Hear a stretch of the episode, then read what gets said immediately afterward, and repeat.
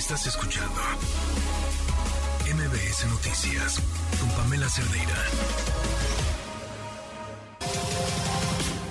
Una vuelta al mundo del deporte. El marcador de Rosa Covarrubias en MBS Noticias. Buenas noches, Rosa, ¿cómo estás? Te saludo con mucho gusto. ¿Cómo estás, Adrián? Buenas noches. Pues ya, ¿no? Con el ambiente mundialista, podemos decir, no sé si a tope, pero sí hay que decirlo, ¿no? Ya que... Pues cuando juega México, digamos que empieza la fiesta para nosotros, ¿no? Exactamente. Y ahora sí ya se sintió, ¿no? Porque el domingo como que no nos supo ese partido entre Ecuador y Qatar. Ayer, digo, la verdad es que entre las las protestas, tanto de los ingleses como de los iraníes, fueron quizá lo que más llamó la atención bueno, el día de hoy dos partidos que llamaban mucho la atención, sobre todo pues esta parte del continente, ¿no? La presentación de México, por supuesto con nosotros, en donde pues Memo Ochoa se viste de héroe, ¿no?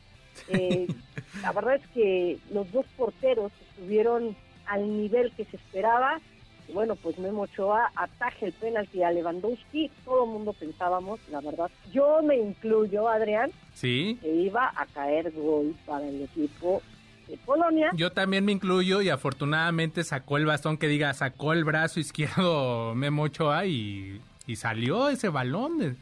Yo, yo la verdad también tenía poca fe, después tuve que, que pues devolverle pues el honor, ¿no? A quien honor merece. Pues yo miedo, hay que decirlo, ¿no? como dicen por ahí, tengo miedo. Sí, sí, sí, sin duda.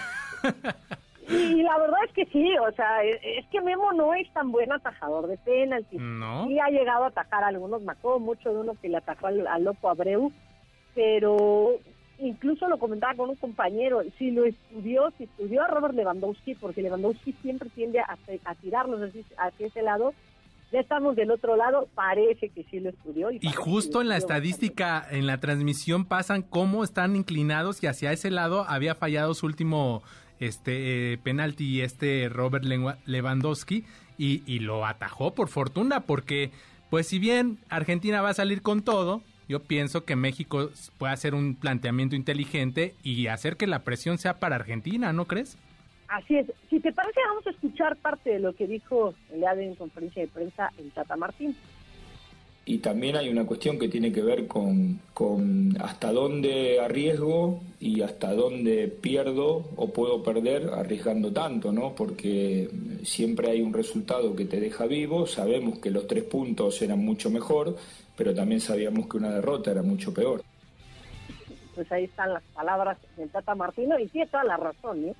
Me parece que al final ambos equipos conservaron el empate, un empate sin goles, hay que decirlo, el segundo en pues, los últimos mundiales, porque en 2010 también habían empatado, bueno, ahí empataron a, un tanto contra Sudáfrica, pero es el segundo empate en los últimos mundiales. Y mencionar, ya hablabas del tema de Argentina, la sorpresa, ¿no? La sorpresa a todo mundo, si no lo viste, cuando te cuando te despertaste y checaste el marcador, bueno, parecía que estaban jugando contigo, ¿no? Jugando con tu imaginación. el partido que rompe la quiniela, sin duda. Pues sí, nadie esperábamos, la verdad, nadie esperábamos que eh, pues ocurriera eso, ¿no? Que, que ocurriera pues, esa derrota de Argentina ante Arabia Saudita, dos goles por uno.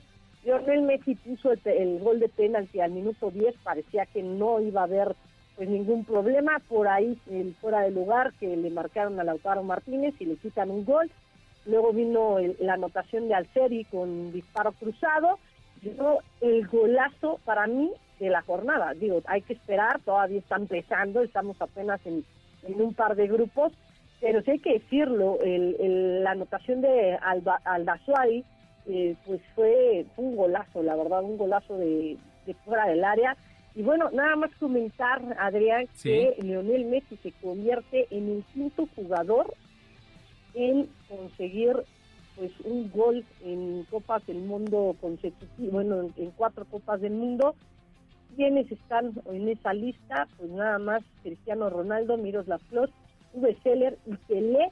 Mencionarlo que pues, en el caso de que Cristiano Ronaldo anote, este, pues estará ahí, ¿no? Ahí estará. Ahí estará. Entonces, este, pues estará en solitario. La verdad es que ese es algo también que, que comentarlo, ¿no? Es el primer, el primer jugador argentino en estar en cinco Copas del Mundo. Todo el mundo tenía las expectativas de que podría hacer algo más, precisamente la selección eh, argentina. Finalmente, bueno, pues habrá que ver, porque como mencionas, ¿no? Pues a ver si no lo hace contra México. Esa es la preocupación. contra México, sabemos que el Tata lo tiene más que bien estudiado, pero por ahí un error podría ser garrafal para el equipo mexicano. Tendrán que salir concentrados al 1500% para poder darle un buen partido a Argentina. Seguramente estarán buscando revancha. Dinamarca y Túnez empataron sin goles, esto en el grupo D. Francia le derrotó cuatro goles por uno a Australia. Pero regresando un poco al tema de Argentina, ¿te parece si escuchamos a Lionel Scaloni, técnico precisamente de la Liga Celeste? A ver, escuchemos. Puede cambiar cualquier cosa y así pasó. Seguimos pensando lo mismo, eh, de la misma manera que, antes del partido nos daban de favorito. Eh, sabemos que el, Mundial tiene estas cosas, hay veces eh, que puede ser infinitamente superior y en una jugada o en dos como hoy se te complica y después la dinámica cambia totalmente. Pues ahí están. Para mañana partidos atractivos, Alemania contra Japón a las 7 de la mañana tiempo de México, después España, Costa Rica a las 10 a las 4 de la mañana en el grupo F Marruecos debuta contra Croacia. Y a la 1 de la tarde un partido, pues la verdad es que a mí sí me llama mucho la atención el Bélgica-Canadá, dos planteles que tienen bastante que ofrecer, Canadá que regresa después de mucho tiempo a un mundial, después de que compitiera en el 86. Y nada más mencionar que ayer los San Francisco 49ers en el Estadio Azteca, bueno, antes de ir al fútbol americano, me regreso tantito porque el día de hoy Cristiano Ronaldo y el Manchester United anunciaron que en su acuerdo el jugador deja de pertenecer al United. Híjole, pues ahí, este, pues a ver, le voy a mandar un mensajito ahí a, al Cruz Azul a ver si abren la chequera y pues ya, ¿no? Que no creo que le alcance y dudo que quiera venir. Me hace que podría terminar la carrera de Cristiano Ronaldo, no en Italia, en la MLS. En Estados Unidos, claro. En la MLS. Nada ayer platicábamos del tema de San Francisco contra Arizona, 38-10 los 49ers le ganaron a los Cardenales, un partido en el que Jimmy Garoppolo lució cuatro pases de touchdown, mencionar al medio tiempo, pues los abucheos estuvieron pues a granel, ¿eh? Adrián, a granel. Híjole, pues hay para todos gustos, ¿no? Y pues no fue el Zócalo, fue el Azteca y ni modo, pues ya que, ¿no? Bueno, pues es que aquí, la verdad es que, bueno, platicando con mucha gente que fue al estadio, te decía, es que lo que compras, además de un buen juego de, fútbol americano, también es un poco la experiencia de vivir la NFL, ¿no? Claro, claro. Y, y la NFL no tiene pues, shows de medio tiempo en partidos de temporada regular. Por supuesto. bueno, pues ya quisieron innovar y pues creo que no salió tan bien como lo esperaban todo el mundo se puso a, se puso a cantar ya superame. ¿eh? Eso, eso sí me consta que todo el estadio, esa parte sí se la sabía. Bueno, pues ahí está, se compensa una con otra. Unas con otras, Adrián. Pues Adrián, la información deportiva.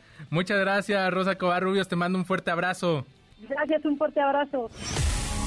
Estás escuchando MBS Noticias con Pamela Cerdeira.